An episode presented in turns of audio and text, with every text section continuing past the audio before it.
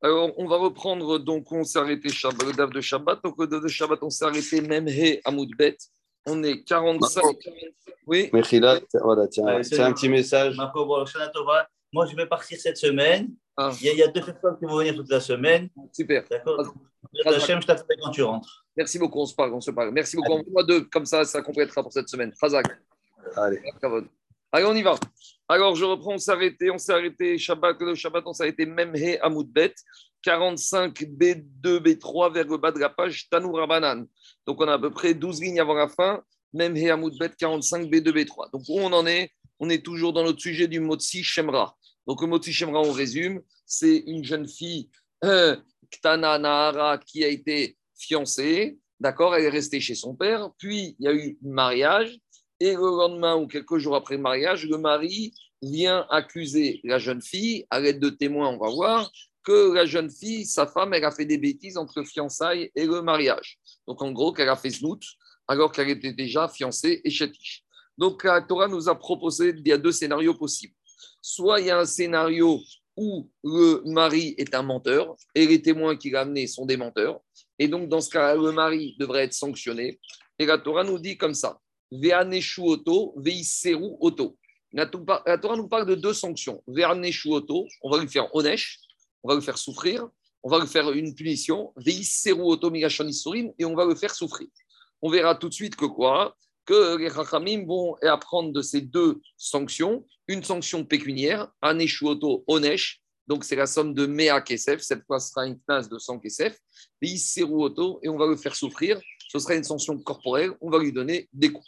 Ça, c'est un des scénarios possibles. Le deuxième scénario, Shalom, comme dit la Torah, si c'était vrai les accusations du mari, alors là, c'est une catastrophe. Comme c'est une catastrophe, ça veut dire que la jeune fille, elle a fait znout, elle a fait échetish eh, alors qu'elle était fiancée, et donc elle doit être, elle et l'amant en question, Chayav Mita, et elle, sera Chayevet Skira. Donc voilà, on a commencé à parler de ce sujet depuis vendredi, donc on va continuer à approfondir ce sujet. Donc je reprends où c'est arrêté. Tanoura Banan, on en tient dans une braïta. Amotsi Shemra, celui qui a sorti ce mari, qui a sorti un mauvais nom sur son épouse, c'est-à-dire qu'il a été dire qu'elle n'était pas vierge, alors elle était vierge, donc il a fait maintenant Motsi Shemra. Donc c'est quoi sa punition? Loke Venoten Mea Sera. Donc il va être passible de deux sanctions. Loke, il va devoir recevoir des coups, et à part ça, hein, il va devoir aussi donner payer une amende de 100 sera, 100 shekels. Ça, c'est l'enseignement de Tanakama. Rabbi Uda Omer, Rikot Roke Makom. Mea sera. Rabbi Uda, il dit d'accord. De recevoir des coups, il va recevoir des coups. Maintenant, le paiement de l'amende, ça va dépendre. Mea sera Baal Noten, Lo Baal et non Noten. S'il a fait bia avec sa femme, donc, et que c'est à la suite de cette bia qu'il aurait faussement accusé, que son épouse avait fait des bêtises, donc là, il paye l'amende. Mais l'Oba'al, d'après Rabbi si c'est une accusation fausse, alors qu'en plus, il n'a même pas été avec sa femme, donc c'est-à-dire que non seulement c'est faux, mais il peut même pas le savoir, puisqu'il n'a pas été avec elle, il n'a pas consommé le mariage, et il débarque au Bedin en disant qu'il sait que quoi, qu'elle a fait des bêtises, et finalement, ça s'avère que c'est faux. Donc pour Rabbi Houda, il ne sera pas obligé de payer. Ça veut dire que Rabbi Houda, il a lié le paiement au fait que le mari ait consommé le mariage. Donc, on a une marcoquette. Pour Tanakama, quoi qu'il arrive, si ce qu'il a dit c'est faux, qu'il ait fait le mari consommer le mariage ou pas, il reçoit des coups. On apprend du verset Veisseruoto, Veaneshuoto, et il payera l'amende des 100, c'est là. Tandis que pour Abiouda, les coups, il le, recevra quoi qu'il arrive. Et, par contre, le paiement de l'amende, c'est uniquement si il a, le mari a consommé le mariage. Mais s'il n'a pas consommé, et qu'il accuse faussement, alors il recevra que des coups. Diragma, donc dans les mots comme ça, Rabbi Uda Omeri, Kot Kokemikol Makom, mais à cela, le paiement de l'amende, ça va dépendre. Baal noten, go Baal et non noten. S'il a fait billard le mari, il doit payer l'amende. S'il n'a pas fait billard, même si c'est faux ce qu'il a dit, même s'il a été motif il ne paye pas l'amende.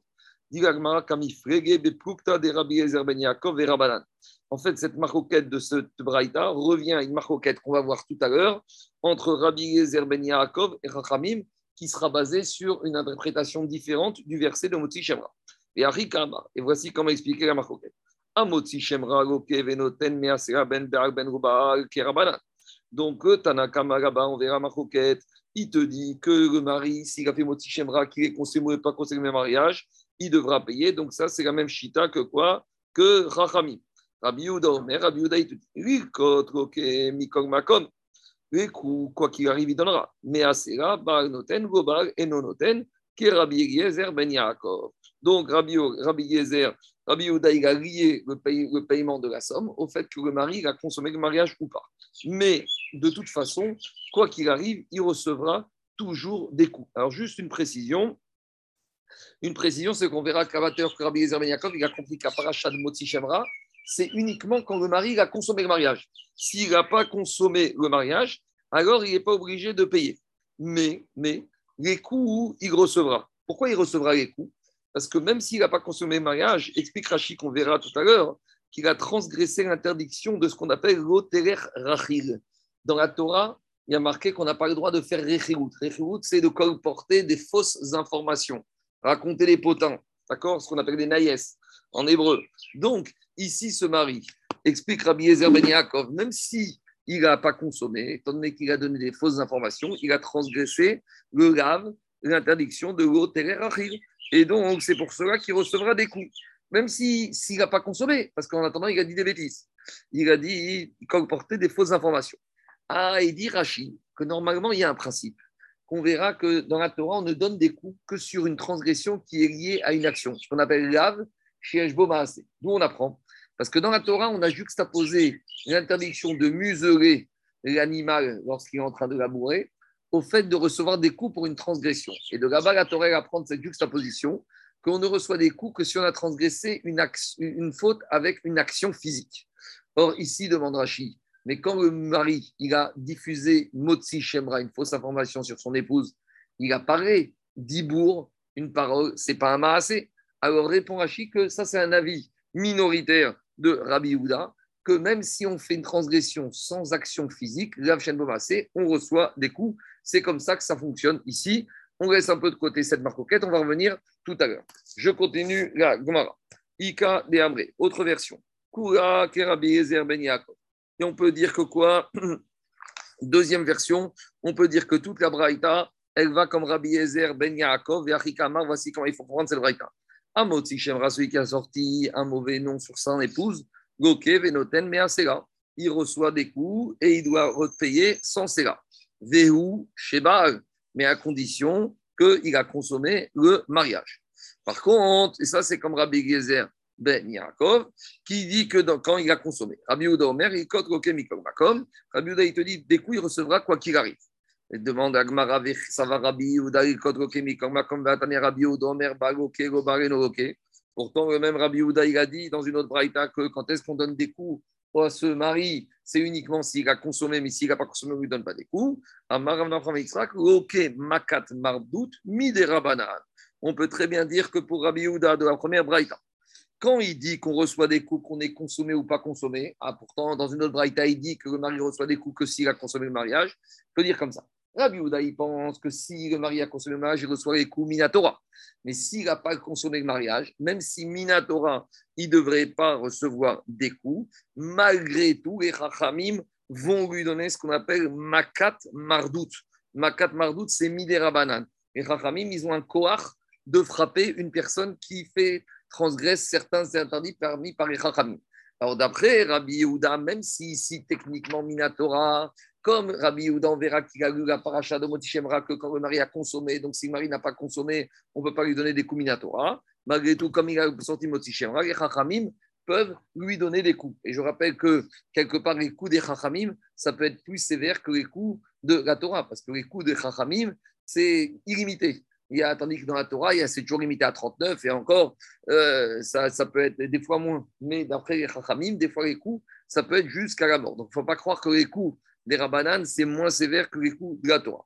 Deuxième manière de répondre, la marcoquette entre les deux avis de Rabbi Houda, puisque dans une première braïta, on a l'impression que pour Rabbi Houda, quoi qu'il arrive, qu'il est consommé ou pas le mariage, le mari reçoit des coups. Tandis que, oui, tandis que dans la deuxième braïta, Rabbi Houda, il dit qu'il reçoit des coups que s'il a consommé le mariage je vais répondre 30 secondes. Rapapa Amar, de Atam Mamon. Quand dans la première braïta, on te dit qu'il reçoit des coups quoi qu'il arrive, des fois, quand on dit qu'un monsieur reçoit des coups, ce n'est pas des coups physiques, c'est un coup au portefeuille. Donc, c'est ça l'idée de Rabbi Houda. Rabbi Houda, il te dit, ben, les coups qu'il reçoit le mari, c'est quand il a consommé, parce que la Torah a parlé de la paracha de Motichemra d'après lui, que quand il a consommé le mariage, c'est là que s'il fait Motichemra, il reçoit des coups.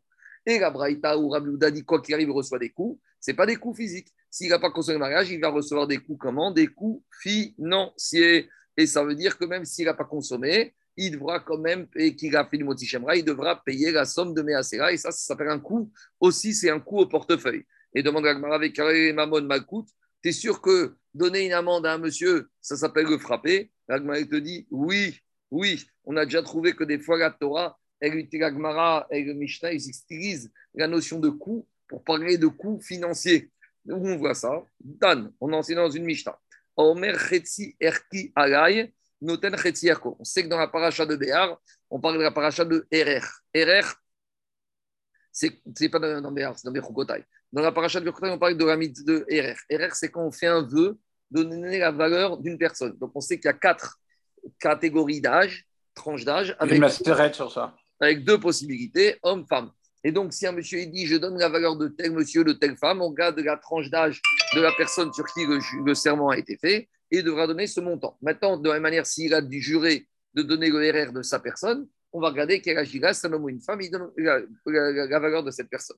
Maintenant, s'il a dit comme ça, Erki Alay, si un monsieur a dit je donne la moitié de ma valeur, alors on va regarder si ce monsieur il vaut telle somme, Noten Chetsi Erko.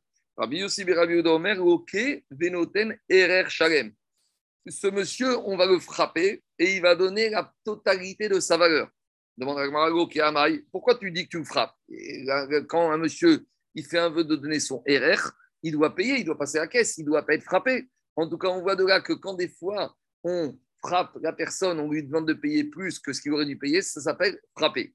Et donc, dit Agmara, Amara Papa, BRR Comment on va le frapper? En lui demandant de payer la totalité. Ah, il a fait le vœu de donner la moitié de sa personne, malgré tout, ici, on va lui frapper. On va lui dire ton vœu de donner ta moitié de ta valeur, tu dois donner 100%. Et demande à Gmara Maïtama, pourquoi il doit donner 100% alors qu'il a fait le vœu que de donner 50% de sa valeur? Dit Gmara, Xera Khatsi Erko Atu C'est une Xera que si, quand il a dit qu'il donne la moitié de sa valeur, il donne la moitié de sa valeur, on craint que quand il va dire qu'il donne la RR de sa moitié de son corps, alors là, c'est un problème. Parce que donner le RR de la moitié de son corps, si le monsieur dit je donne le RR de la moitié de mon corps, donc la partie haute, ça veut dire que dans la partie haute du corps, il y a la tête, ou il y a le cerveau, ou il y a le cœur. Et on sait très bien qu'une personne sans cœur ou sans cerveau, il est mort. Donc quand il dit qu'il donne la, moitié, la valeur de sa moitié d'un membre à lui, de ce corps ou de son d'un membre qui est vital, c'est comme s'il a, il a perdu la tête, quoi. Il a perdu la tête, c'est comme s'il a donné la totalité de la somme. Donc, de peur que quand il va dire je donne le RR de la moitié de mon corps où il doit payer la totalité, de la même manière, quand il dit je donne la moitié de ma valeur, c'est une xéra qui doit donner la totalité. En tout cas, tout ça pour dire que quoi? Qu'on voit ici que des fois, les Rachamim de et de ils utilisent le mot frapper pour parler de frapper haut à la poche, frapper au portefeuille. Et c'est comme ça qu'on explique la contradiction pour Rabbi Houda. Rabbi Houda, il te dit, le mari qui a consommé le mariage et qui a fait Moti Shemra, lui, doit payer. Et il doit recevoir des coups. Le mari qui a fait Moti Shemra et qui n'a pas, euh, et qui n'a pas, comment s'appelle, et qui n'a pas consommé le mariage, alors celui-là, il payera et il recevra des coups. Mais on a dit qu'il ne reçoit pas des coups d'après Rabbi Houda. Oui, quand on dit qu'il reçoit des coups ici, quand il n'a pas consommé, ce n'est pas des coups physiques, c'est des coûts financiers. En l'occurrence, il va devoir payer malgré tout l'amende de 100 shekels. Voilà la discussion. Comment résoudre la contradiction de la vie de Rabbi Yehuda Quel est le problème, Zaki? Zaki? Allô? Zaki? Oui, Marco. Quel est le problème? Oui, oui. Je dis, non, euh, j'ai juste une question. Comment on peut expliquer que les malcoutes donnés par euh, Rachamim peuvent aller plus loin que les malcoutes donnés par la Torah c'est toujours pareil, parce que pour les Chachamim, on a dit on a besoin de chizouk les livréem. Les Chachamim, des fois, ils ont besoin de renforcer leurs euh, euh, sanctions et leurs mesures pour qu'elles soient prises au sérieux. Donc, si tu. Mais ils ne vont pas le tuer quand même. Mais... J'ai pas dit qu'on peut tuer. Mais euh, d'accord, mais là. mais j'ai dit comme ça. Je dis que les Chachamim, quand ils donnent des coups, c'est possible que si, il n'y a pas de coût des fois limité, c'est juste qu'à personne, il se prie. Par exemple, quand on te dit qu'une personne qui ne veut pas donner le guet, on doit le frapper jusqu'à qu'il donne le guet. Alors, combien on va lui donner de coups jusqu'à qu'il accepte? Ah, ici, au 50e coup, il meurt, et eh ben, il n'a pas donné guet, ben, tant pis pour lui. Il n'avait qu'à se bouger. Donc, des fois, les Chachamim, on a besoin d'avoir plus de sévérité pour que les Chachamim soient plus pris au sérieux. C'est ce qu'Agma appelle Asur Chizouk, les Divréem. Les Chachamim, ils ont renforcé leurs mesures parce que sinon, ce n'est pas pris au sérieux. Tu connais la phrase classique qu'on a tous Ah, c'est que Midera Banane. Ce que fait que ce n'est pas pris au sérieux. C'est bon? C'est clair? Euh, Plus ou moins. Plus ou moins. On continue. Il y a des questions? Donc, on continue à avec la paracha du Motsi Shemra. Donc, on va reprendre une braïta, justement, qui va définir ces choses-là. Diga braïta, Tanou Rabanan, Zemamon. Quand dans la paracha du Motsi Shemra, on te dit que le mari qui a sorti des mauvaises paroles sur sa femme, on doit le punir. Comment on le punit Zemamon avec de l'argent. Après, la Torah continue, Veiseruoto. On doit le faire souffrir. C'est quoi? Zemakut. C'est des coups de la Torah. Demande la Gemara, Bishlama Veaneshu Zemamon. Je comprends que quand la Torah dit qu'on doit le punir, c'est avec de l'argent, parce que la Torah te dit on va le punir, et on te dit comment on le punit, il doit payer, mais à Kesef, il doit donner 100 Kesef. Donc la Torah dit bien clairement que la sanction, c'est le paiement de l'argent.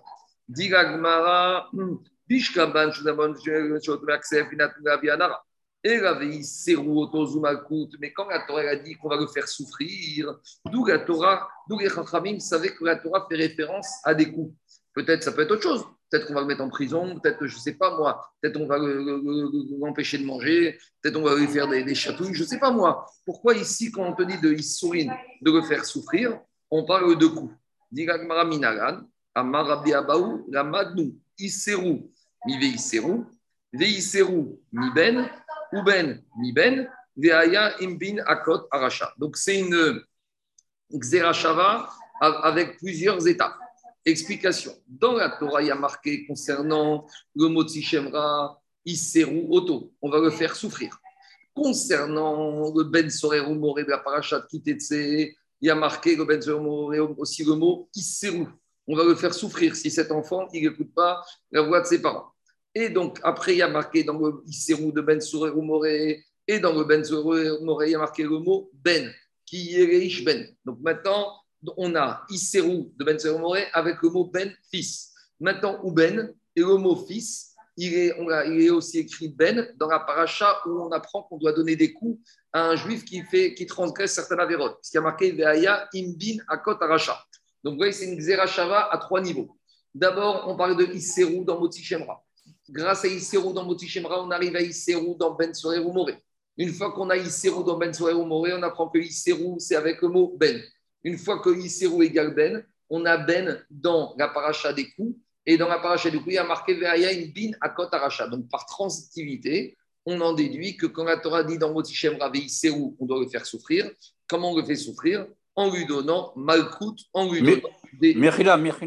oui. pourquoi, pourquoi ce dracha compliqué et qu'on n'ait pas dit que Térou, c'est la coude Targumo. Targum en Kélos, il dit toujours bloqué. La coupe. J'ai compris. Mais euh, euh, attends, quand la Torah dit Veïserou, tu me fais souffrir, d'où tu sais que c'est Malkout? Ça, Onkeros, il a. Targum en Kélos. Mais attends, deux minutes. Ouais. Onkeros, tu ne peux pas te servir d'Onkeros pour une dracha. Si, tu peux t'en servir. Mais euh, il faut comprendre comme ça. D'où Onkeros, il savait que c'est Malkout. Oui-même. D'où Onkeros, il a su que Veïserou, c'est Malkout.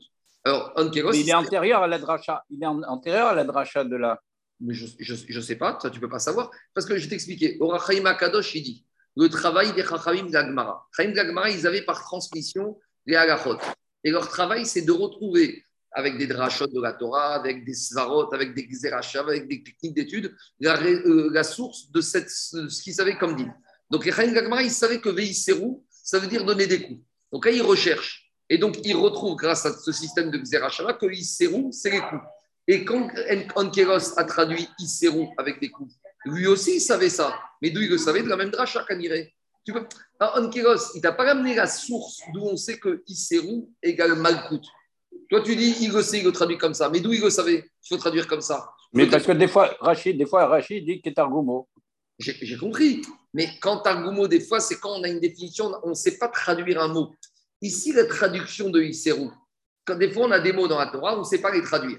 Donc on va savoir ce que ça veut dire. Mais ici, Isseru, on sait le traduire. Isseru, ça veut dire souffrir. L'action d'Agmara, ce n'est pas d'où je sais que Isseru, ça veut dire souffrir. Ça, tout le monde le savait. D'où je sais que la souffrance dont la Torah m'apparaît, c'est une souffrance à travers les coups. Peut-être tu pu dire euh, on va l'affamer celui-là, on va le mettre en prison, on va l'empêcher de voir sa femme et ses enfants. Je ne sais pas, on aurait pu trouver toutes sortes de punitions. Donc, le Targuman Kéros, lui-même, d'où il a appris que Isserou c'est Makout, Kaniré qu'il a appris de la même dracha que les Gagmara qu'on fait d'ici. Donc, on Kéros, on peut s'en servir pour une traduction, mais ici, ce n'est pas une traduction qu'on veut. La traduction de Isserou, on la connaît, c'est faire souffrir. On veut comprendre c'est quelle forme de souffrance on va faire souffrir ce monsieur. Peut-être qu'on aurait pu le priver de ses biens, peut-être qu'on aurait pu l'envoyer en ville refuge, je ne sais pas moi. Il y, a, il y, a, 50 000 possibilités de le faire souffrir. Donc c'est ça le travail des Chachamim Gagmara. Tout ça, c'est Orachaim Akadosh qui explique ça. Je crois que c'est dans la paracha de Miketz ou Vaïchev, que c'est ça le travail qu'on a ici. Donc maintenant, grâce à ce travail de, de recherche des Chachamim qui connaissaient cette agacha que c'est Malkout un Kiros, ils, ils, font ça grâce à cette triple Zera Shava. Continue Gagmara. Maintenant, on a un problème. On sait qu'à chaque fois que la Torah elle sanctionne avec une sanction corporelle, type mort ou euh, les coups, il faut qu'il y ait un verset qui nous parle de la sanction et un, verset qui nous parle de l'avertissement. Par exemple, dans la paracha d'Acharemot, d'accord, il y a les sanctions pour euh, les, rapports euh, incestueux, et dans la paracha de Kedoshim, on trouve les avertissements, etc. etc. Chaque fois qu'il y a sanction corporelle, il faut qu'il y ait un verset pour la sanction, un verset pour l'avertissement. Donc, une fois qu'on a trouvé ici le verset de Auto qui prévoit la sanction corporelle pour ce Baal Motsi Shemra, l'Agmara demande Azara et Motsi Shemra. Où est le verset qui avertit le mari de ne pas faire du Motsi Shemra sur sa femme? Rabbi Elazar Omar, Migo Deux propositions. Rabbi Elazar, il te dit, marqué dans la Torah, Terech Tu ne dois pas aller colporter n'importe quoi. Donc, ce mari. Diffamatoire ce, diffamatoire. Tu ne dois pas comporter des propos diffamatoires. Donc, ce mari, il a été, la Torah dit, ne va pas comporter des propos diffamatoires. Donc, ça concerne beaucoup de choses. Mais parmi ces propos diffamatoires, il y a le mot Shemra que ce mari a fait. Donc, on a inversé sur l'avertissement, inversé sur la sanction. Deuxième source pour l'avertissement, Mikol Davara. Rabbi Nathan, dit, il y a un autre verset dans la Torah qui nous dit Venishmarta Mikol Davara. Tu dois faire attention, tu dois te préserver de toute parole qui soit mauvaise. Donc ici, ce mari qui a été raconté n'importe quoi sur sa femme, il a transgressé. Et on sait que quand la Torah te dit Ishamer ou peine ou, ou c'est des expressions qui veulent dire lave, ne fais pas. Donc même si on en parle de façon active, c'est un lave, c'est un avertissement de ne pas faire. Donc on a deux sources pour la Azara que le, le mari qui a fait Motsi Shemra, il doit recevoir des coups. Alors Gagma dit pourquoi Rabbi Nathan, il n'a pas dit comme Rabbi Lazar, et pourquoi Rabbi Lazar, il n'a pas dit comme Rabbi Nathan? Demande Gagmara, Rabbi Lazar, Maïtamal Amar, Mehai, pourquoi Rabbi Lazar, n'a pas utilisé le verset que Rabbi Nathan a utilisé, Vinish Partam Davara, dit Gagmara, Aoumi Bayare, Ben. Rabbi Lazar, il avait besoin de ce verset pour apprendre un Odin, celui de Rabbi Pinchas Ben Yair. Qui a dit Quand la Torah te dit tu dois te préserver de toute chose mauvaise. Un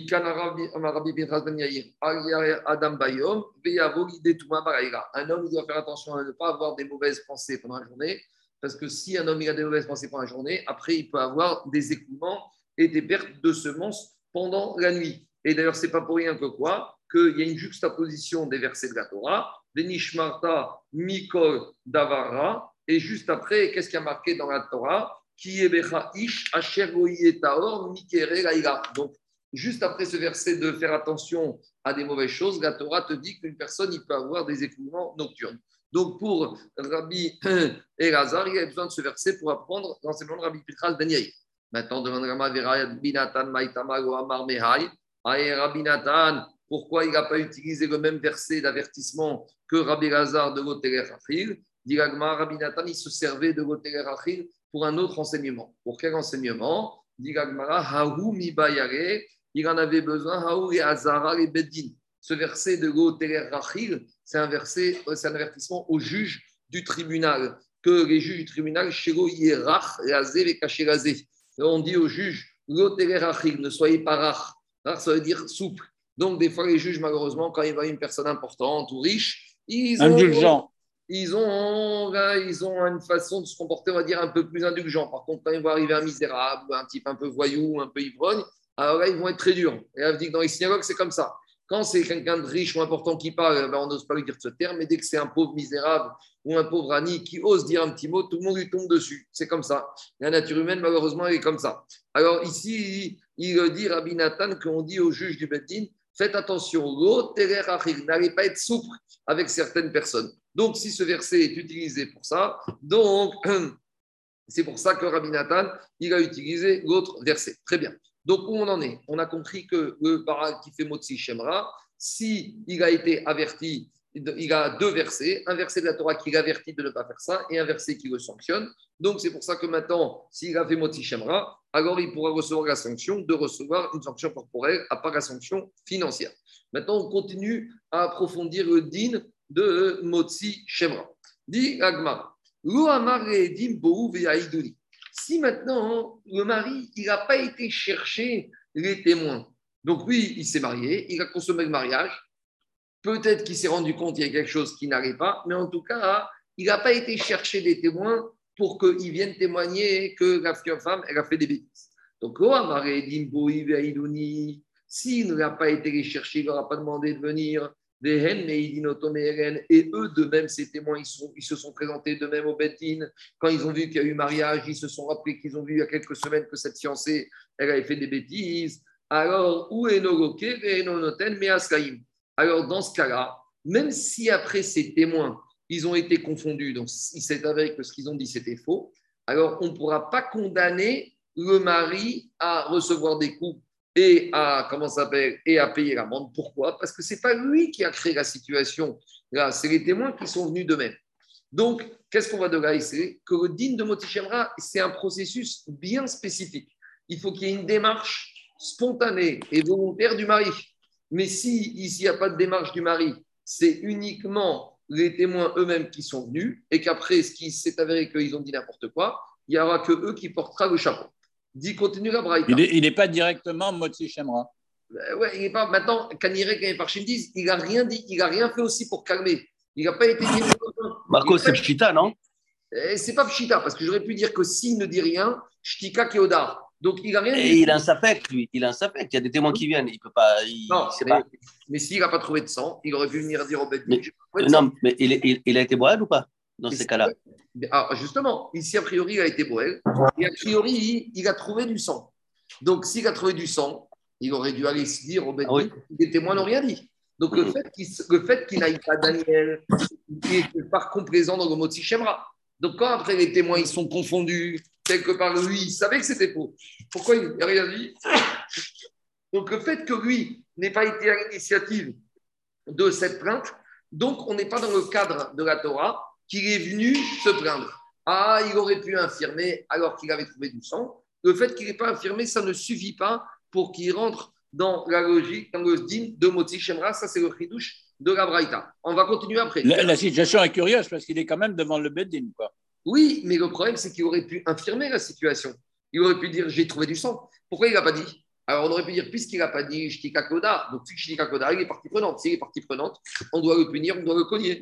Mais, mais, mais d'un point de vue logique, il a tout à perdre à ne rien dire. Je n'ai pas compris.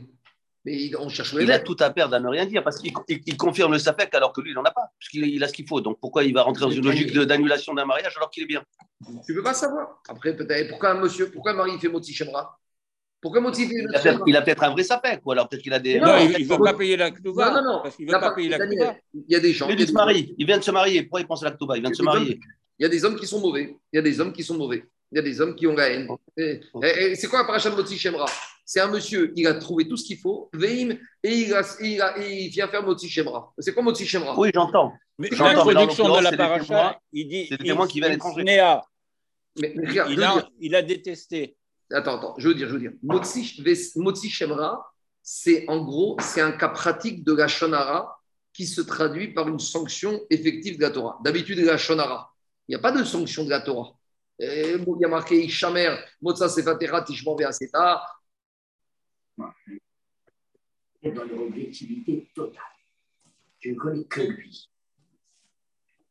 Il n'y a que lui. Maintenant, il n'est pas. lui, il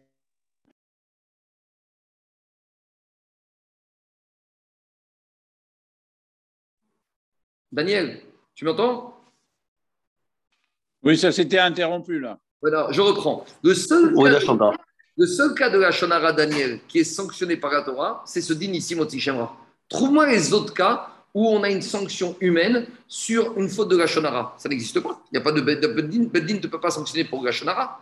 Il y a, il y a la tsara, il y a la lèpre. Mais la lèpre, ça, ça, ça vient d'Akadosh Baruch Donc ici, quelque part, c'est le seul cas de la Shonara où la Torah sanctionne. Alors toi, tu me dis, mais quel, intérêt il a le mari? Très bien, j'entends. Quel, quel, intérêt un monsieur il a à faire du Lachonara? Eh, Non, non, non. Là, là c'est quel intérêt quand c'est pas lui qui est à l'origine de la plainte, que c'est par le biais d'autres témoins qui viennent? C'est ça, c'est juste là la question. Alors, le ridouche ici, c'est que lui, qu'est-ce qui se passe? Il entend qu'il y a des témoins qui ont été au Beddin dire que la fiancée a fait des gaffes, a fait des bêtises. La fiancée. Et lui, qu'est-ce qu'il entend? Et lui, il sait très bien que c'est pas vrai.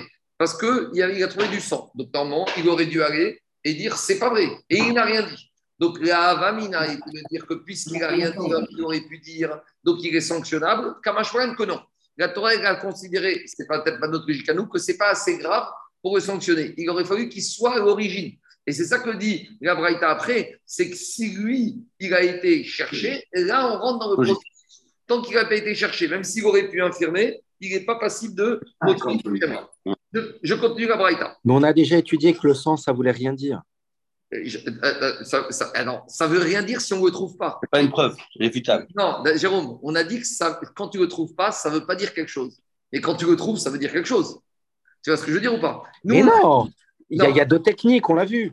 Ouais, non, non, je sais. Mais si maintenant il y a du sang, c'est Vadaï qui a été Betouga. On a dit quand il n'y a pas de sang, ça ne prouve pas qu'elle n'était pas Betouga.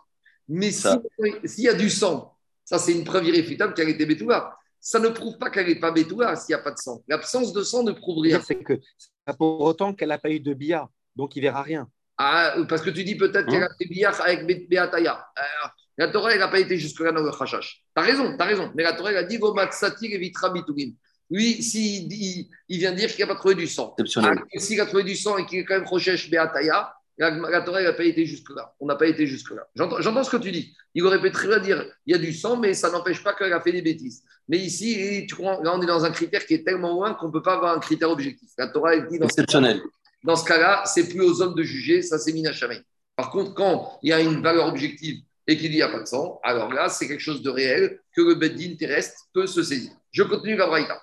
Mais il ne peut pas y avoir d'assignation l'assignation Biedin, c'est lui qui, l'initie. Alors, c'est ce que dit Gabraïta, mais si sans assignation, il y a deux témoins qui viennent au Beddin, dit Gabraïta. On est trois jours après le mariage. Il y a deux témoins qui étaient au mariage et ils se, ils se rappellent qu'il y a trois semaines, ils ont vu cette fiancée avec un autre homme euh, à l'île Maurice. Donc, euh, ils viennent au Beddin d'eux-mêmes en disant il, il se passe quelque chose de problématique. On était il y a trois jours à on a vu celle-là avec un monsieur, et trois jours après, elle est à Paris, au tournel, en train de se marier avec son mari alors qu'elle est fiancée depuis six mois. C'est ça qui se passe ici. Alors, dit la Braïta, ou même si lui savait que c'était faux, même s'il n'a rien dit, on ne peut pas le condamner. Par contre, I, Par contre, elle et les témoins confondus, on va les lapider. Demande à moi, je ne comprends pas. On a déjà vu ça. I, Sakadatar, elle et les témoins confondus, de deux choses l'une. Soit c'est elle, parce que les témoins disaient la vérité, qui est condamnée à mort, soit c'est les témoins confondus qu'on condamne, et elle, elle n'a rien fait du tout. Donc, donc, qu'est-ce qui sort de là? Si maintenant, lui n'est pas à l'initiative de quoi que ce soit, les témoins qui sont venus de même, si les témoins ils disent la vérité, donc la femme elle a fait la pendant fiancée, elle est ce qu'il a. Si les témoins ils ont dit n'importe quoi et ils ont été confondus, elle, elle rentre chez elle et eux, on les lapide. Continue la Gemara maintenant. Qu'est-ce qu'on voit de cette braïta? Tout ce qu'on voit ici, que quoi, qu'il n'est pas condamné, ce mari, Motichemra, parce qu'il n'a pas été à l'initiative, il n'a pas demandé aux témoins de venir. Il n'a pas sollicité les témoins. Ah, Maréou, si c'est lui qui les a sollicités, alors si c'est lui qui les a sollicités, il a été les chercher. Et là, on a une phrase très bizarre, donc ne me sautez pas dessus, on va essayer d'expliquer. Dit la Braïta. Afalgav Dero Agrinou. Même s'il ne les a pas payés pour venir, eh ben, il sera condamné à payer. Donc d'abord le chat. Le chat, c'est qu'on voit de là que quoi? Que quand c'est lui qui a l'initiative d'amener les témoins. Donc, se dire que le lendemain du mariage, il vient en Beddin et il dit J'ai pas trouvé du sang. Et d'ailleurs, j'ai des témoins parce que, j'ai pas trouvé du sang, comme t'as dit Jérôme, ça ne suffit et ça ne veut rien dire. Pour étayer ses paroles, il a été amené des témoins qui ont dit que cette fiancée, il y a trois semaines, elle était à l'île Maurice avec quelqu'un d'autre. Et donc, dit là, on est dans le cas classique de Moti Shemra, où il va recevoir des coups, il va payer la Mais ici, on a un petit chilouche. On te dit, même s'il n'a pas payé les témoins, il est dans le cadre de Moti Shemra. Et pourquoi dit Albraïta ça? Il y a Poukemi de Rabbi Yehuda, il te dit quoi? Un Moti Shemra, pour que le mari qui est sorti du Moti Shemra soit condamné, il faut une condition supplémentaire de plus. Il faut qu'il soit à l'initiative d'amener les témoins et il faut qu'il ait payé ses témoins. Donc, si on est dans un cas où le mari, il a amené des témoins, mais qu'il ne les a pas payés, il n'y a pas de facture, eh ben, on n'est pas dans le cadre classique de Shemra. Je continue, après, on va expliquer un tout petit peu. Demande à Gamara Maïtama de Rabbi Houda. Pourquoi Rabbi Houda, il pense que Shemra, le processus qui soit parfait, il faut que le mari, il ait rémunéré les témoins. Amar Rabbi Houda, Ata, Sima, Sima. Il fait une Zerachava entre ici le de Motsi Shemra et le mot Sima, qui est un mot commun qui est marqué dans Ribit, dans la paracha de, de prêter de l'argent avec intérêt. Explication. Tivacha, dans la paracha de Moti Shemra, il y a marqué Vesamra Arigot Devarim. Samra, il a posé sur elle. Sam, c'est exprimé, posé, euh, indiqué sur sa femme des mensonges.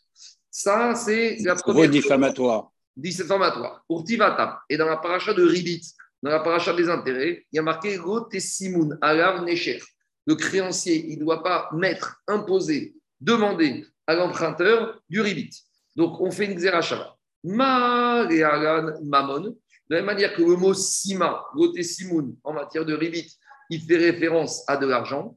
Afkan, ici, quand on nous dit que le mari Vesamra, il a amené, il a, il a justifié ses paroles diffamatoires avec Sima, il faut que ce soit Kan Mamon. Ça veut dire qu'il faut qu'il ait étayé sa parole diffamatoire avec des témoins, avec de l'argent. Ça veut dire que quoi? Avec de l'argent, ça veut dire qu'il les a payés pour venir.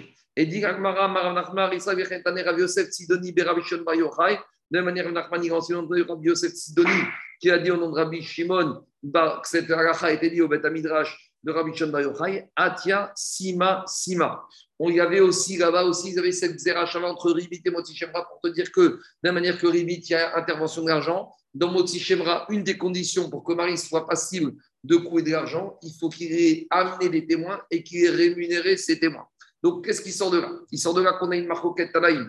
Il y a un Tana qui te dit que même s'il a amené les témoins sans les payer et qu'après tout ça c'est faux, il, le mari est condamné. Ça, c'est le Tana Marita. Et Rabbi Houda, conforté par Rabbi Shimon Bar Yochai, ils ont un din qui s'appuie sur une Xerashava pour nous dire que Moti Shemra, c'est quand le mari il a payé des témoins. Alors, au-delà de la technique de la Xerashava, deux remarques. Première remarque, c'est que Shuranaour, il fait remarquer qu'on voit de là que des témoins qui ont été payés, ça ne prouve pas que c'est des mauvais témoins, puisque ici, Rabbi Houda et Rabbi Shon nous disent que s'ils ne sont pas payés, ce n'est pas bon. Donc, on dirait que des témoins payés, ce n'est pas faux. Maintenant, qu'est-ce que ça veut dire des témoins payés? Ça va nous faire sauter de notre chaise. Parce que Défrayé. Dès qu'on entend témoins payés, on soupçonne immédiatement des faux témoins. Donc ici, le ridouche, c'est le suivant. C'est qu'ici, on veut être sûr que le mari, quelque part, on veut être sûr que le mari, il ne dise pas n'importe quoi. Donc ça veut dire que tant qu'il n'est pas prêt à payer, à se mouiller, alors on soupçonne que ce qu'il raconte, c'est pas vrai. C'est-à-dire qu'il faut vraiment qu'il ait été au bout de sa logique. Et en lui demandant, d'après Rabbi Houda, je dis bien, de payer les témoins qu'il amène, ça veut dire que quelque part, on se donne une sécurité supplémentaire, qu'on ne va pas commencer à instruire ce dossier, parce que c'est très grave. Si c'est faux, c'est une catastrophe. Donc, pour être sûr que peut-être que Marie, il ne s'est pas mis, il n'est pas raconté des fariboles, alors on exige que quoi Qu'il paye les témoins. Parce que comme on avait dit, Khazaka, un homme, il ne va pas faire une séouda de mariage pour divorcer main. De manière, un monsieur, il ne va pas se mettre à payer des témoins si c'est pour raconter des bêtises qui vont l'amener à, à, être sanctionnaire sur des coûts et à payer de l'argent. Donc, quelque part, ici, la logique de Rabbi Houda, ce n'est pas un digne qu'ils apprennent dans Écrotte et doute. Hein. Rabbi Houda, ils ne disent pas que dans tous les témoignages, les témoins doivent payer, au contraire. Mais ici, c'est un digne particulier dans Motsi Shemra que pour que les doutes, la doute soit valable de ces témoins, il faut que les témoins aient été payés. Et s'ils n'ont pas été payés, pour, je dis bien, pour Rabbi Houda et Rabbi Shimon avec cette Zera Shava, on voit de là qu'on n'est pas du tout dans le processus classique. C'est-à-dire en payant, en payant, ça l'implique pour la, pour, pour, la punition si c'est faux. Quoi. Exactement. C'est-à-dire que quelque part, en but, Il reste responsable en bout en bout. De bout en bout. Rabbi Houda, quand on exige qu'il paye, quelque part, ça prouve que quelque part, le mari a quand même un gage de, de, de sérieux. C'est pas un stand comme ça, il a eu un coup d'énervement, il a eu un coup de tête, euh, sa belle-mère est énervée, donc il se venge sur, la, sur sa femme. Non, c'est pas comme ça.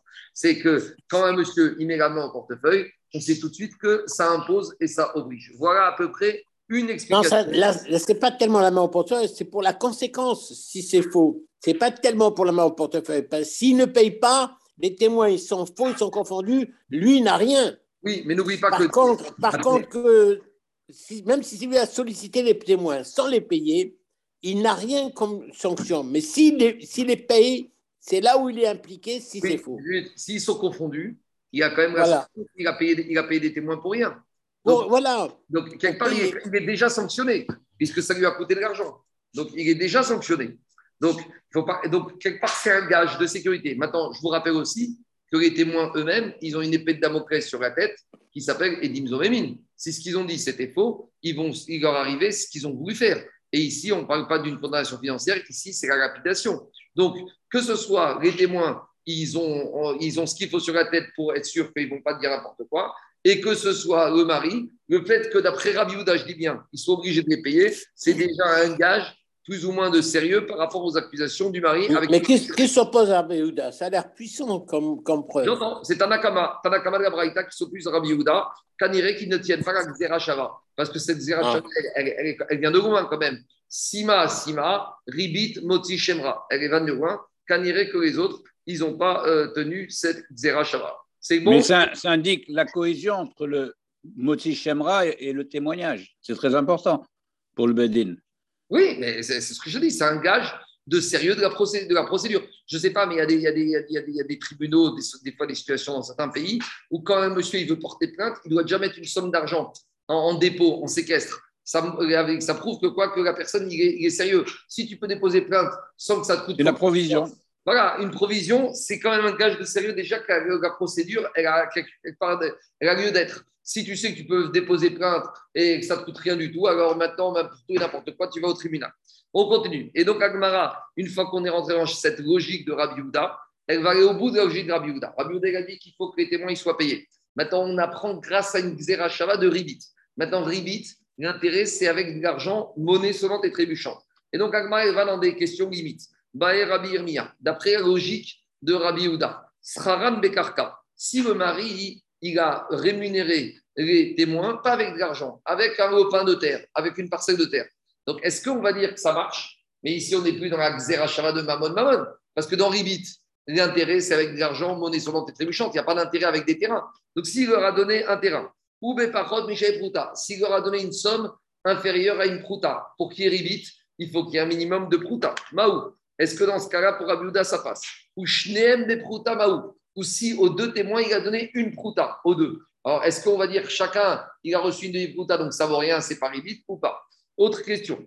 Bah, euh, donc, euh, ça, c'est les questions d'après Oji de Rabbi Autre question, cette fois, pas que sur Rabbi mais en général, sur le digne de Moti Shemra. Baer Ravashi. Otsi Shemra Aganisouin Arishoni. Donc, qu'est-ce qui se passe ici? On a un monsieur, il a épousé une femme, puis il a divorcé, puis il a remarié. Et après ce remariage, il vient sortir Moti Shemra, pas sur le, deuxième mariage, sur le premier mariage. Il dit, vous savez, il y a six ans, quand je l'avais épousé, après les six mois de fiançailles, le lendemain du mariage, j'avais trouvé un problème. Est-ce que ça passe ou pas? Al-Nesoué arrive. Et là, ici, de quoi on parle? On parle d'un Yabam. Qu'est-ce qui se passe? Il y a un monsieur, il a fiancé une femme, et après, il a épousé, et il n'a pas eu d'enfant. Et après, Yabam, il est venu faire euh, Iboum. Et lui, maintenant, Yabam, il a dit que la femme de son frère, elle avait fait des bêtises quand elle était fiancée à son frère avant le mariage. Alors, il a dit que son frère n'a pas eu le temps, mais que son frère, n'avait pas trouvé les bétoumines. Donc, lui, il vient en tant que la suite de son frère. On a vu que Yabam, c'est un peu la suite du frère. Alors, est-ce que Yabam, il peut porter plainte au nom de Moti Shemra sur sa femme maintenant qui était avant une époque sa belle-sœur? Maou, dit Agmara, toutes ces questions. Parce qu'en fait, il cherche à disqualifier le hiboum. Bah, je ne sais pas ce qu'il cherche à faire. En tout cas, il veut dire que son frère, il avait des arguments au lendemain du mariage, il n'a pas eu le temps, qu'il est mort entre temps, qu'il ne voulait pas faire d'histoire, et que lui, maintenant, c'est un justicier qui cherche le émet et qui cherche le din, et il dit ça. Donc, on a un certain nombre de questions. De toutes ces questions, il y en a une, je peux répondre. Pashot Meya Khada. Il y a une question, je peux répondre à laquelle? Detane Rabiona, Edbiti Natati Il y a marqué dans la paracha de Moti Shemra que le papa, il dit Ma fille, j'ai donné à ce monsieur. Ça veut dire quoi à ce monsieur? On est d'Oresh uniquement à ce monsieur et pas à Yabam. Donc la paracha de Moti Shemra ne s'applique que quand c'est le mari qui vient en personne réclamer un problème, mais si c'est le Yabam, ça n'a aucune valeur. C'est bon? Donc maintenant, on va revenir à la marcoquette qu'on a parlé plus haut entre Rabbi Ezer Ben Yaakov et Chachami. Donc je reviens à cette programme marcoquette. Est-ce que le din de Moti Shemra, c'est même si le mari n'a pas consommé le mariage, ou c'est uniquement s'il a consommé le mariage qui peut venir dire ce qu'il vient dire et qui va être sanctionné s'il a dit des bêtises Donc on résume. Pour Chachamim, quelle que soit la situation, si le lendemain du mariage, que le mari ait fait consommation ou pas, il y a le din de Moti Shemra avec les sanctions possibles et tout ce qui peut arriver. Et pour Rabbi Ezer Ben Yaakov, c'est uniquement si le mari a consommé le mariage qu'on rentre dans le processus de Moti Shemra. Donc là, maintenant, on va analyser cette marcoquette. On va voir que c'est une marcoquette sur une dracha de psukim et on va essayer de poser chacun. On y va. Maï Rabanan, Maï Rabbi Ben c'est quoi ces deux avis de Rabanan Rabbi Ezer Ben Yaakov, d'Etania, en du Braïta? Ketzad, Otsad, Shemra. Comment se passe le processus de Motzi Shema Alors, on a une marque. Si le mari il vient et il dit J'ai pas trouvé les Betoulim chez ma femme. Im yesh edim chez Si maintenant il a des témoins, le mari, qu'il a fait des bêtises, la femme, entre fiançailles et mariage, yesh kak mané. Elle aura une ketouba de sang. Parce que comme il y a des témoins qui a fait des bêtises, donc badaï qu'elle n'était pas betouga, elle est béouga. Demande à Gmara, mais c'est quoi cette histoire? Si le mari amène des témoins qui a fait des bêtises entre fiançailles et mariage, on n'est pas dans un problème d'argent. Yeshka mais elle est condamnée à la répétition, cette jeune fille, cette femme. Qu'est-ce que tu me parles d'argent? Achikama. explique, explique quand il fait si le mari arrive à trouver des a fait des bêtises entre fiançailles et mariage, elle est rapide. Zinta s'il n'a que des témoins qui a fait des bêtises avant le fiançailles, donc s'il a fait des bêtises avant le fiançailles, il n'y a pas de problème d'interdit, il y a juste un problème économique. C'est que ce n'est pas mes cartes à out, mais Betula Venim aura droit à une de. Continue la Braïta. Ça, c'est dans le cas où ce que dit le mari, c'était vrai. Maintenant, Nimsa chez Shemra et no Shemra. Si maintenant il s'avère que quoi que le mari a sorti des bêtises, que, par exemple, les témoins ont été confondus. Et donc, il s'avère que finalement, tous ces témoins qui sont venus, c'était faux, et le mari a dit des bêtises. Alors, il va recevoir des coups, ce mari, et il va payer l'amende de son Sera. Ben Baal, Ben Gobal. Qu'il ait consommé le mariage ou pas qu'il ait consommé avant le moti Shemra, dans les deux cas de figure, il a la sanction. Ça, c'est Chachamim. Rabbi Yezer Ben Yaakov Omer. Rabbi Yezer Ben il te dit non, le din de Moti Shemra, il faut qu'il y ait un processus bien spécifique. Quand est-ce qu'il y a le din de Moti Shemra avec les sanctions pour le mari? C'est uniquement si le mari il a consommé le mariage. Donc voilà ma coquette. Donc pour Rachamim, consommation ou pas du mari avant qu'il dise Moti Shemra, eh ben, il peut rentrer dans le processus et être sanctionné. Pour Rabbi Ezer ben c'est quand il a consommé le mariage. Donc maintenant, on va un peu analyser les versets de la Torah et on va essayer de voir comme qui, eh, quel avis est le plus cohérent avec les versets de la Torah. On y va. Ben Quand on analyse les versets de la Torah, ça va mieux comme Rabbi Ezer Ben Yaakov va nous dire type Uva va écraver parce que dans la Torah, dans la paracha, il y a marqué que le mari, il a été avec sa femme, puis il a été au Beddin. Donc, s'il y a marqué Uva il a été avec sa femme, puis il va au Beddin, ça veut dire qu'à paracha de Notichemra, c'est que quand il y a eu consommation du mariage. Et là, les Comment les Chachamim vont comprendre ce verset de la Torah? Au Gemara, pour les Chachamim, ce n'est pas un problème. Même s'il n'a pas été. Ah, comment comprendre où Vaéréa, il a été avec elle? Où Vaéréa, Quand on te dit qu'il a été avec elle, ce n'est pas physiquement, c'est que Baalea, il a été avec elle, avec, il a monté une diffamation, il a monté tout un scénario. Aller avec quelqu'un, c'est pas que physique. Aller contre quelqu'un ou avec quelqu'un, c'est aussi des fois s'opposer des avec des tarbouotes. Et va écraver un bitvarim. Et il est approché d'elle avec des paroles pour voir si c'était vrai ou pas vrai. Donc les Chachamim, ils comprennent le mot Ubaria, pas au sens physique, mais ça peut être au sens euh, parole, au sens moral. On continue. Pour Rabbi Yaakov, c'est plus logique, puisque la paracha Motishem dit que Marie a dit J'ai pas trouvé des bétourim. Comment les Chaim qui disent que, unique, même s'il n'a pas été avec elle, il peut dire ça Pourtant, dans la Torah, il faut qu'il dise J'ai pas trouvé la bétourim. S'il doit dire ça, pour pouvoir dire ça, il faut qu'il ait été avec elle. Dit Gemara, ce n'est pas un problème. Comment je comprends le Matsati évitera Kachere Betourim Le mari va dire J'ai pas trouvé des témoins qui vont dire que la femme, elle était Betouga. C'est-à-dire qu'il va dire au mari J'ai trouvé des témoins qui disent qu'elle a fait des bêtises et j'ai pas trouvé des témoins pour annuler ces témoins. La checklist de virginité n'était pas prête. Donc, j'ai pas trouvé des virginités. C'est pas que j'ai pas trouvé physiquement du sang. J'ai pas trouvé des témoins qui viennent confondre les témoins qui disent qu'elle aurait fait, qu'elle aurait pas fait des bêtises. Donc, à nouveau, les Rachamim ne comprennent pas cette, euh, tout le processus au sens physique. Ça peut être aussi une compréhension au sens euh, parole, au sens témoignage. On continue. Je comprends, dit que dans le, le, le père, doit venir se défendre en pouvant présenter la virginité de sa fille. Et là, mais s'il n'y a pas eu de consommation, qu'est-ce que vous voulez que le père il vienne proposer au Beddin? Qu'est-ce qu'il va dévoiler au Beddin? Le père de la jeune fille, il peut très bien dire au Beddin voilà, il y a des témoins qui annulent, il y a des témoins qui annulent, qui, qui, qui, qui, qui disent que ma fille a fait des bêtises. Moi, je vous ai amené des témoins qui vont confondre ce premier groupe de témoins. Donc, en amenant des témoins qui confondent le premier groupe de témoins, il redore l'honneur et le blason de sa fille. Donc, c'est ça. Et Betouébiti, voici la virginité de ma fille. À nouveau, ce n'est pas physiquement, ça peut être par l'intermédiaire d'un témoignage ou par des paroles. Donc, c'est ça la marque Rabbi Ezer Ben Yaakov, il prend les versets de la Torah à la lettre au sens physique, alors que les Rachamim, ils disent il y a des moyens aussi de prouver les choses autrement que par une réalité, une manifestation de choses, de preuves physiques. On continue. Je comprends les Yaakov dit qu'il faut qu'il y ait une consommation, puisque la Torah dit qu'il faut présenter les draps. Alors, toujours la même question. D'après les familles qui disent que c'est uniquement, euh, même s'il n'y a pas eu de consommation, comment comprendre le verset de la Torah qui dit que le, père, il va présenter la simla, les draps, la vie.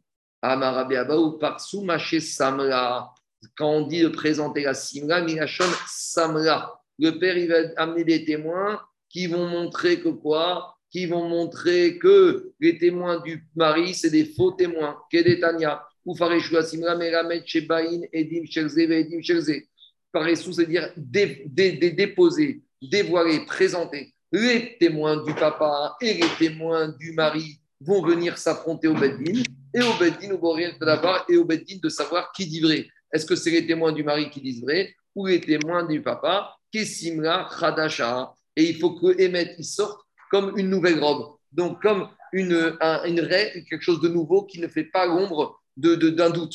On a qu'une nouvelle robe, ce n'est pas un habit usagé. Ici, on veut sortir le Emet à d'avoir. Donc, on a besoin de quoi? On a besoin d'un affrontement. À nouveau, pour Rachamim, ce n'est pas que des preuves physiques, ça peut être des paroles, ça peut être des témoignages. Par contre, mais, mais c'est une discussion autour de la conformité de la procédure. C'est-à-dire qu'il faut que la partie du père elle soit en mesure de contre-argumenter.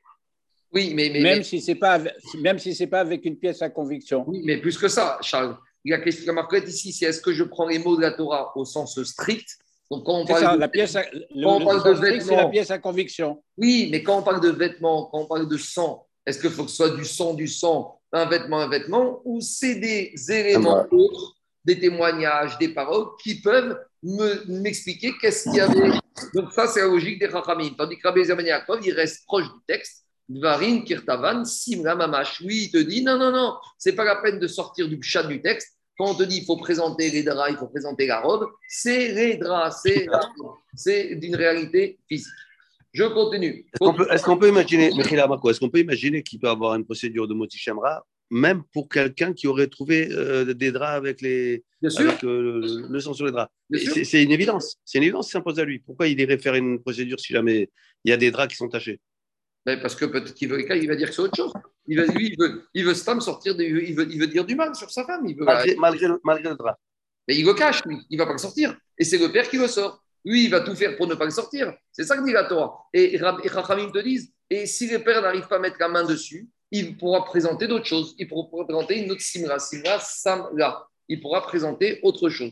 Donc, euh, il y a beaucoup de possibilités. Maintenant, euh, si tu me dis, Daniel, euh, c'est quoi ce mari qui est tordu, qui, alors qu'il connaît la vérité, il va sortir du mal sur sa femme Malheureusement, tous les jours, on voit des gens qui sont tordus, et des hommes et des femmes. Donc, peut-être qu'on a un mari qui maintenant qui est tordu, qui a la haine de sa femme, et il est prêt à sortir. Mais, c'est comme ça qu'elle est introduite, la paracha. Il s'est mis à la détester. Oui, oui, oui. Ah. Mais là, c'est le premier jour.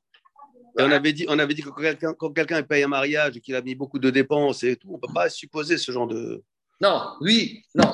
J'ai dit par rapport au fait de la ketouba, il voulait s'en sortir pour 100 ou 200. Là, on n'est plus dans un paiement de ketouba, là, on est dans une condamnation. C'est la même logique. C'est la même logique. Une fois que tu le mariage, ça tout Là, ça va beaucoup plus loin. Parce que ici, ici, ici, ça fait très mal. Ici, s'il dit faux, c'est des coups et c'est sans caissette.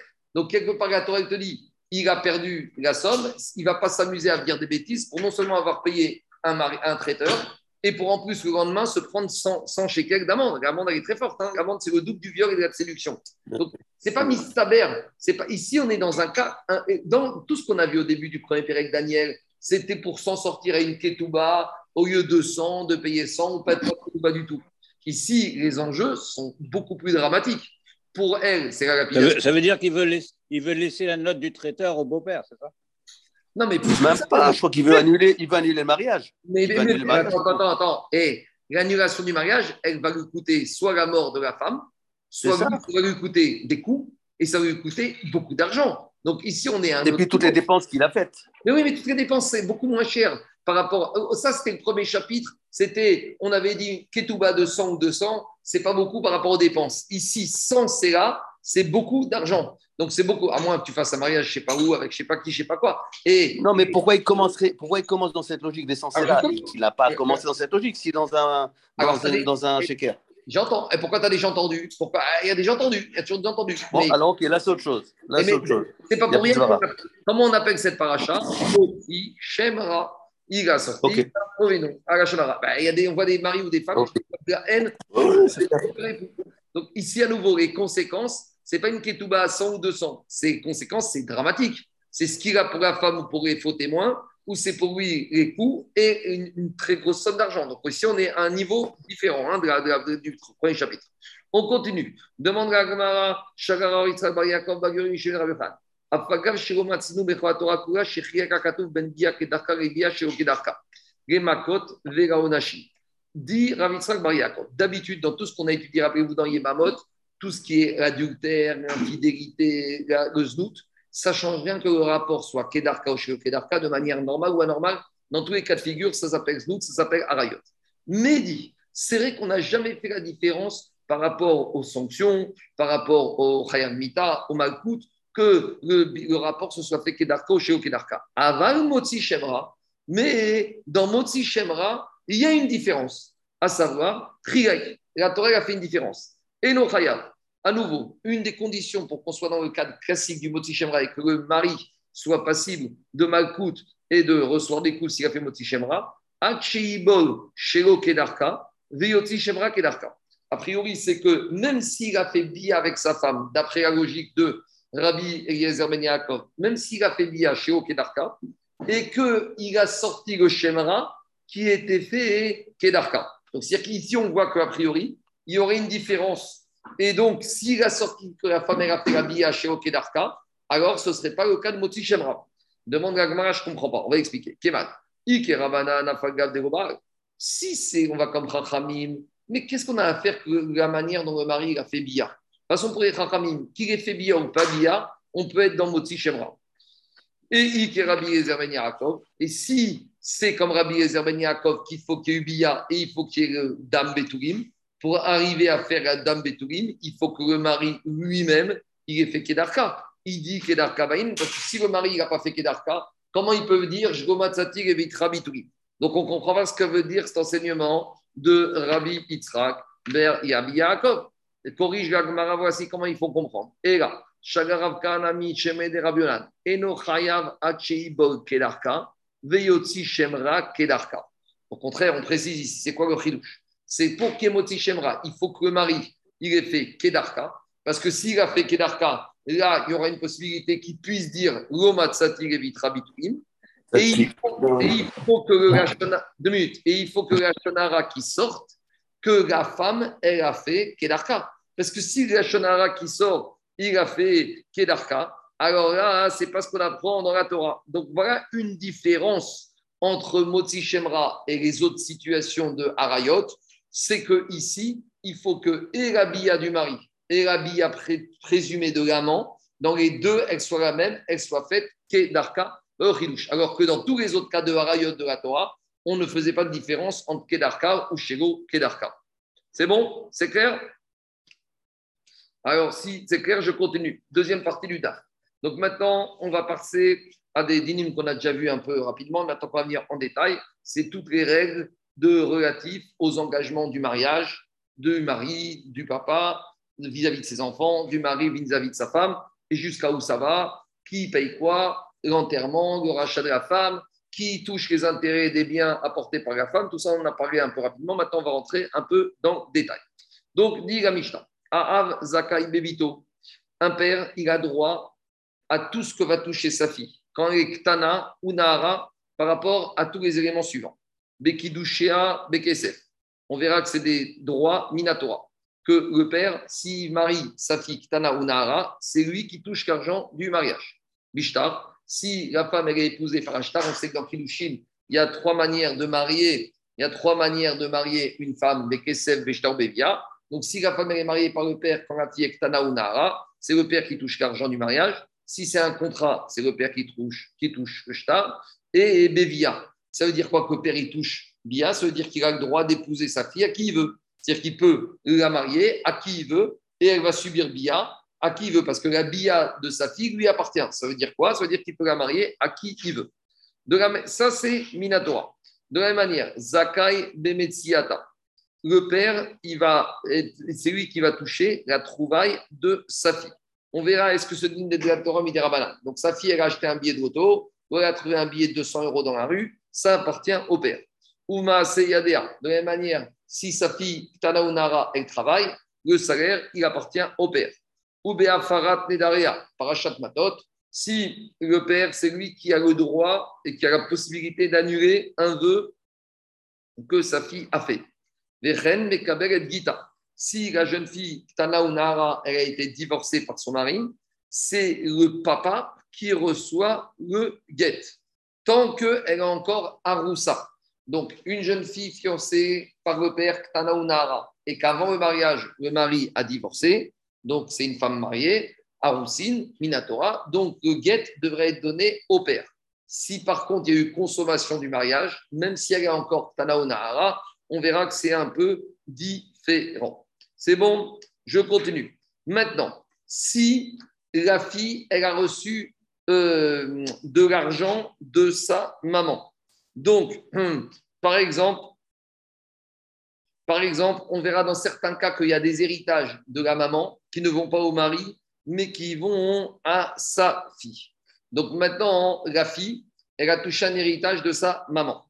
Alors, qu'est-ce qui se passe? Alors, par exemple, si maintenant c'est des immeubles avec des loyers, le père, il ne pourra pas toucher les loyers des biens de cette fille. Et qu'est-ce qu'il doit faire? Il doit les mettre dans un compte épargne, dans une assurance vie, et lui garder pour quand elle sera grande. Mais si elle est morte, la fille, avant du vivant du père, c'est le père là qui récupérera les biens que sa fille a vérité de sa maman. On verra ce din en détail plus tard dans la Gemara. Maintenant, jusqu'à présent, c'était les droits du père sur sa fille Tana Maintenant, on va passer à une étape après, les droits d'un mari sur sa femme. On continue. Ni 7. Si cette jeune fille, elle a été. Les obligations. Les obligations et les droits. Maintenant, cette fille, elle a été mariée. Donc, tout ce que le père avait, ça passe dans les mains du mari. C'est-à-dire que le père avait les droits au trouvailles de sa fille, au travail de sa fille, à l'annulation des vœux, tout ça, ça passe chez le mari. Et même si la fille devient grande, hein, Boguerette. Maintenant, c'est une femme qui a 20 ans, c'est le mari qui a droit à ce que sa femme elle a trouvé, c'est le mari qui a droit d'annuler vœux de sa femme, et c'est le mari qui a droit au salaire de sa femme. On verra qu'il y a des nuances, il y a des limitations, tout ça, on verra. Yeter agavabal, et à part ça, le mari, il a droit d'autre chose. Ochel perot bechayer. Là où le père n'avait pas le droit de manger les loyers, les fruits des biens de sa fille, le mari, il aura le droit de euh, toucher, de manger, de consommer les pérotes, les intérêts que sa fille, elle que sa femme a touché. Donc, par exemple, un monsieur avec une femme, la femme hérite de son père un immeuble, même si le capital, l'immeuble appartient à la femme, les loyers appartiendront au mari. Donc, ça, c'est les droits du mari. Mais en contrepartie de ces droits, on verra que Midera Torah, Midera Banan, le mari a des devoirs. Lesquels? Chaya Vimzonotea le mari, il doit nourrir sa femme. On verra quand il s'agit de nourrir, c'est pas que nourriture au sens matériel, c'est les habits, le maquillage, le parfum, tout ça. Au pire qu'on a.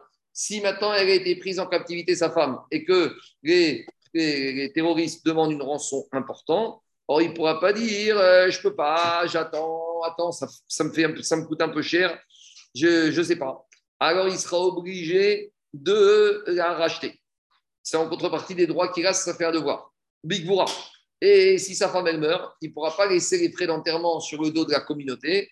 Il devra payer, d'accord, les frais d'enterrement.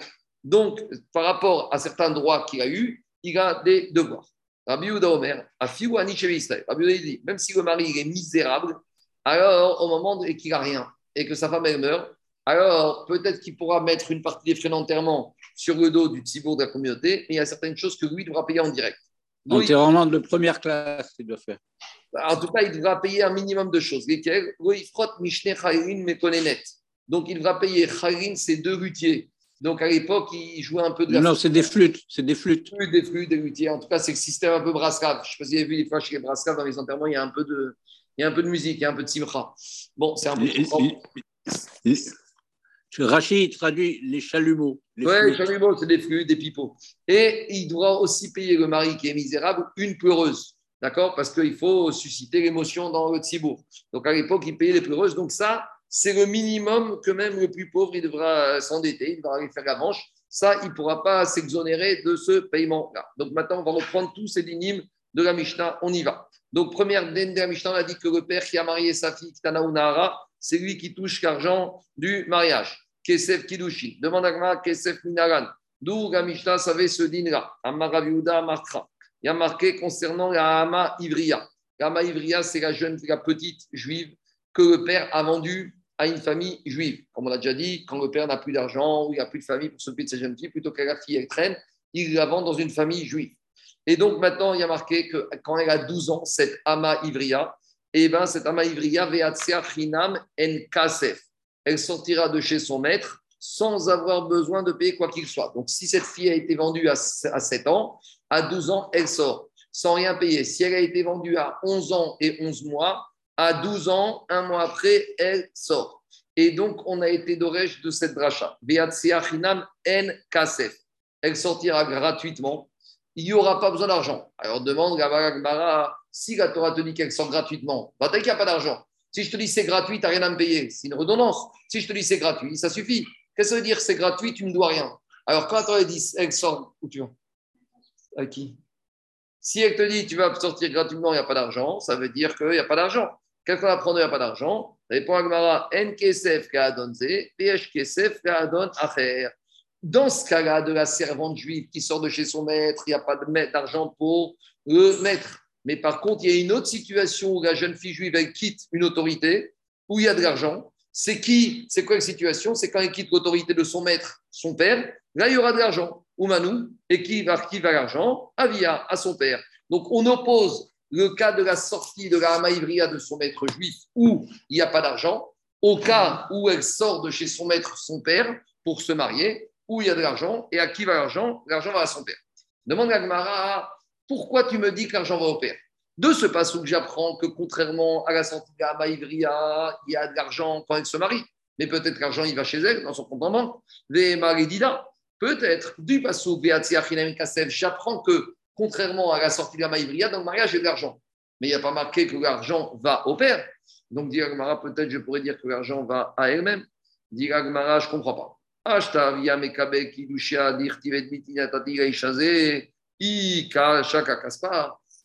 marqué que le père, il a le droit de marier sa fille. Donc, tu es en train de me dire, le père, il a le droit de marier la fille, et c'est qui qui encaisse? C'est la fille. C'est pas logique. Si c'est le père qui a le droit de marier sa fille, alors comment tu peux avoir des idées que c'est le père qui marie sa fille, c'est le père qui a le droit de la marier, et c'est elle qui prend l'argent? Donc, va que quoi? Va que si c'est le père qui a le droit de la marier, donc c'est le père qui va toucher l'argent qu'il a pour ce droit qui marie maintenant cette fille. Demande mais peut-être ce verset qui te dit être bitina où on voit qu'Atorel a donné un droit au père de marier sa fille, peut-être que ici c'est quand la fille est ktana, parce que la fille ktana, elle n'a pas de main, elle n'a pas encore la conscience, elle ne peut pas encore recevoir des kiddushin. Donc, une ktana qui a moins de 12 ans, elle ne peut pas recevoir kiddushin. Parce qu'une fille qui a moins de 12 ans, elle n'a pas de date. Donc, ça ne veut rien dire qu'elle reçoit quelque chose. Donc, dans ce cas-là, la Torah a dit c'est qui qui reçoit les C'est le père. Et si le père reçoit les il reçoit l'argent. Mais j'aurais dit que ça fonctionne uniquement quand elle est ktana. Avec Nara, mais la Nara qu'on a déjà dit qu'elle a 12 ans et un jour. C'est vrai que Nara, c'est un statut particulier, mais la Nara est quand même soumise au mitzvot. Donc, si elle est soumise au mitzvot, elle a un date. Si elle a un date, j'aurais dit qu'elle peut recevoir des kiddushin. Et si j'aurais dit qu'elle peut recevoir des kilushin, te kadesh nafsha, j'aurais dit que quand elle est nahara, le père ne peut plus la marier, c'est elle qui se marie.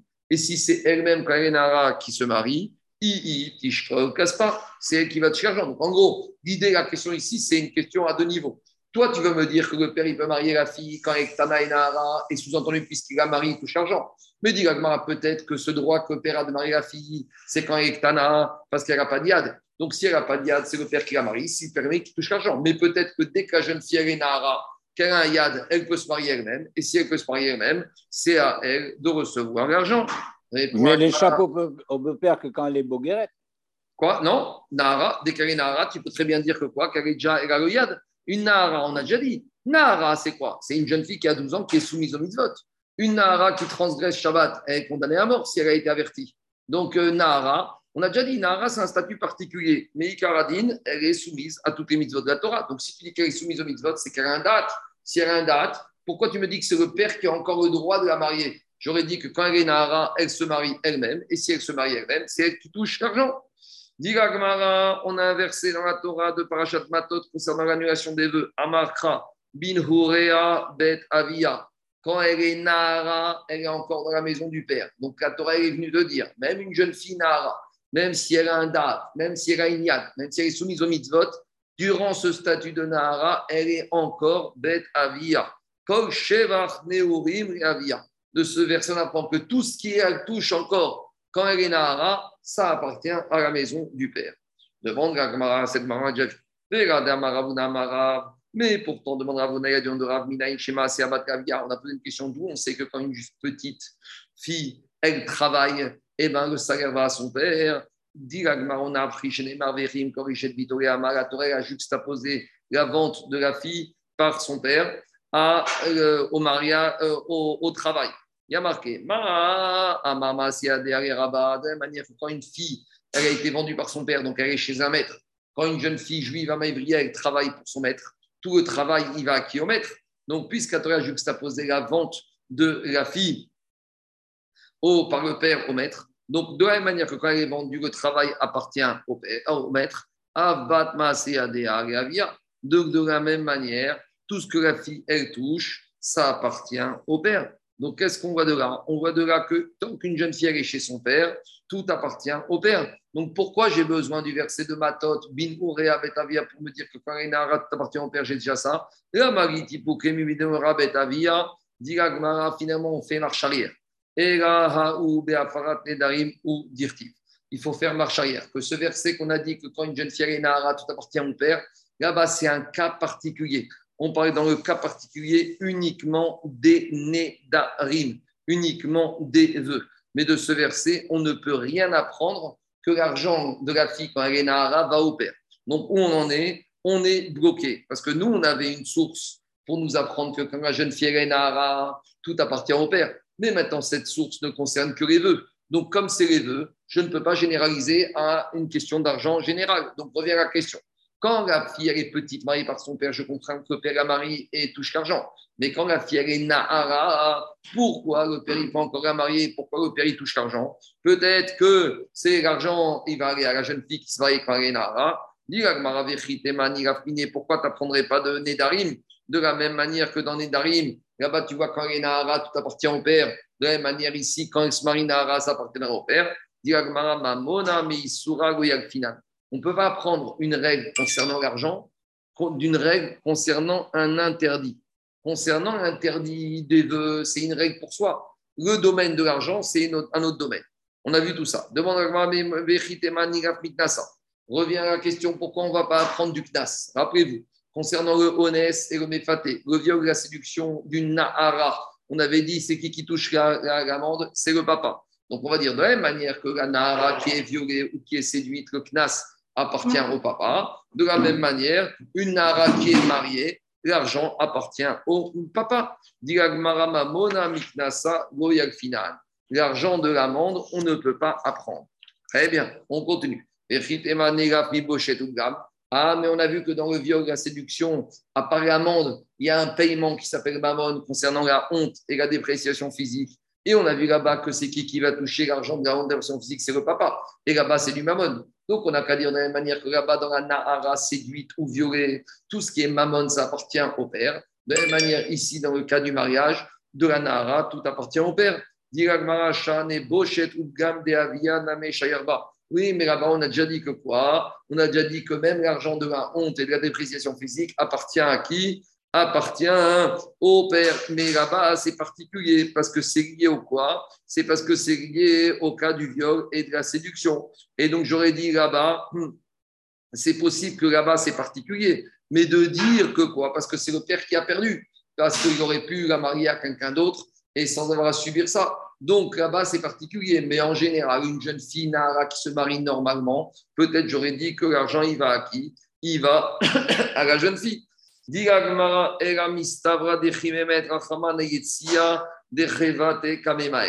faut dire comme ça.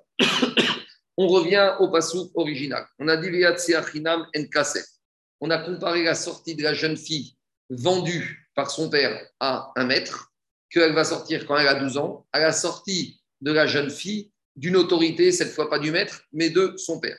Et là-bas, qu'est-ce qu'on nous dit? On nous dit que ce n'est pas la même sortie. À savoir, quand elle sort la Amaïvria de la maison du maître, elle sort sans avoir à payer, il n'y a pas besoin d'argent. Tandis que quand elle sort de la maison du père, il y a des kilouchines, il y a de l'argent. Donc ça veut dire que quoi?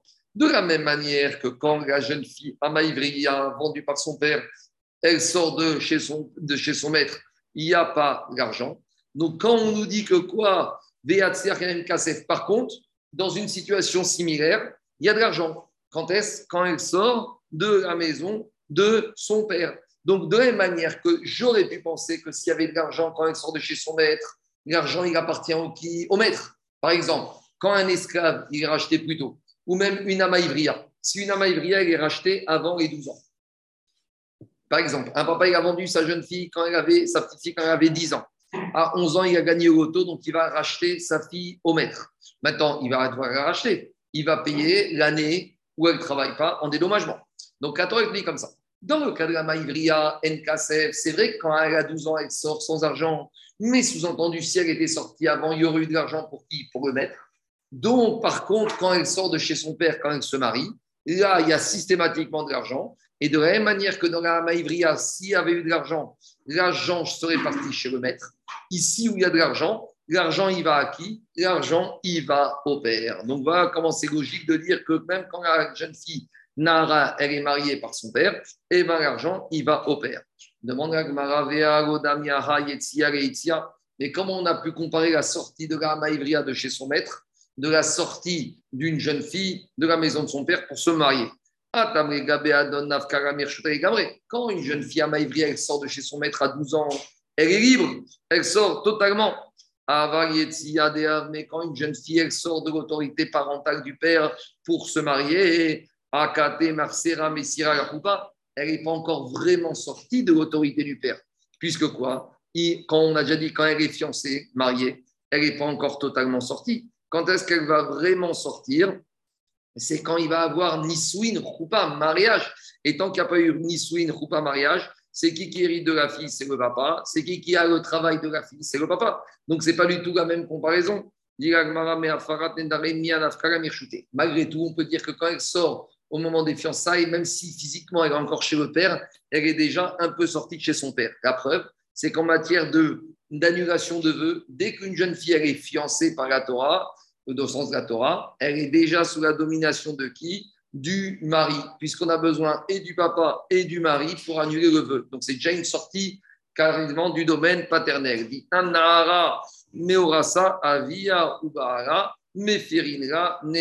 Donc on voit de là que quoi? On compare la sortie de la Maïvria, la servante juive de chez son maître, à la sortie de la jeune fille de chez son père. Là, Maïvria, quand elle sort de chez son maître, à 12 ans, il n'y a pas d'argent. Mais si elle était sortie avant, il y aurait eu de l'argent. Ma chienne, Ken, la jeune fille qui sort de la maison de son père, il y a de l'argent. Et de la même manière que si elle était sortie à Maïvria chez son père, il y aurait eu de l'argent, qui aurait été de chez son maître, il y aurait eu de l'argent au maître. Ici, quand elle sort de chez son père, l'argent va à qui? L'argent va au père. Ah, tu veux me dire que ce pas les mêmes sorties C'est les mêmes sorties. De la même manière que quand elle sort de chez son maître, elle sort totalement. Quand elle sort de chez son père fiancé, il y a un domaine sur lequel elle sort totalement, c'est en matière de vœux. Elle n'est plus soumise à l'autorité que du père. Donc voilà la mascana de l'Agmara, que quand le père il marie même sa fille Nahara, c'est lui qui touche l'argent. Deuxième chose, on a dit que le père il touche s'il marie sa fille Beshtar ou Bébia. S'il a touché un shtar ou s'il y a eu un shtar pour le mariage, ça va au père. Si c'est une bia, c'est la bia qui appartient au père, c'est le père peut la marier à qui il veut. Gmara, d'où on sait que jusqu'à présent on a prouvé que ça appartient au père en matière d'argent, mais d'où on sait que shtar et bia c'est pareil. Amarkra. Il y a marqué concernant une femme qui a divorcé de son premier mari. Après, elle a été se avec un autre homme. Donc, elle couche Avayot et Adadé on a comparé toutes les règles de mariage les unes aux autres. Donc ici, la Torah a comparé les différents modes de mariage pour nous dire que les différents modes de mariage, c'est les mêmes. On se marie à Yédé Kesef que par de l'argent, Yédé Shtar par un contrat ou par Bia, c'est les mêmes règles. De la même manière que dans Kesef, l'argent va au père, de la même manière dans Shtar, le Shtar va au père, et Bia, c'est le père qui peut choisir avec qui sa fille, elle va se marier. Donc voilà, on a prouvé les premiers dînes de la Mishnah grâce, et on voit que c'est des dînes de la Torah, que le père, il a droit de toucher l'argent du mariage de sa fille quand il est Tana et Nahara, que ce soit un mariage fait à travers, avec paiement d'argent, que ce soit un mariage fait avec shtar, ou que ce soit un mariage fait par une bia. Amen, Amen. C'est bon? Il y a des questions?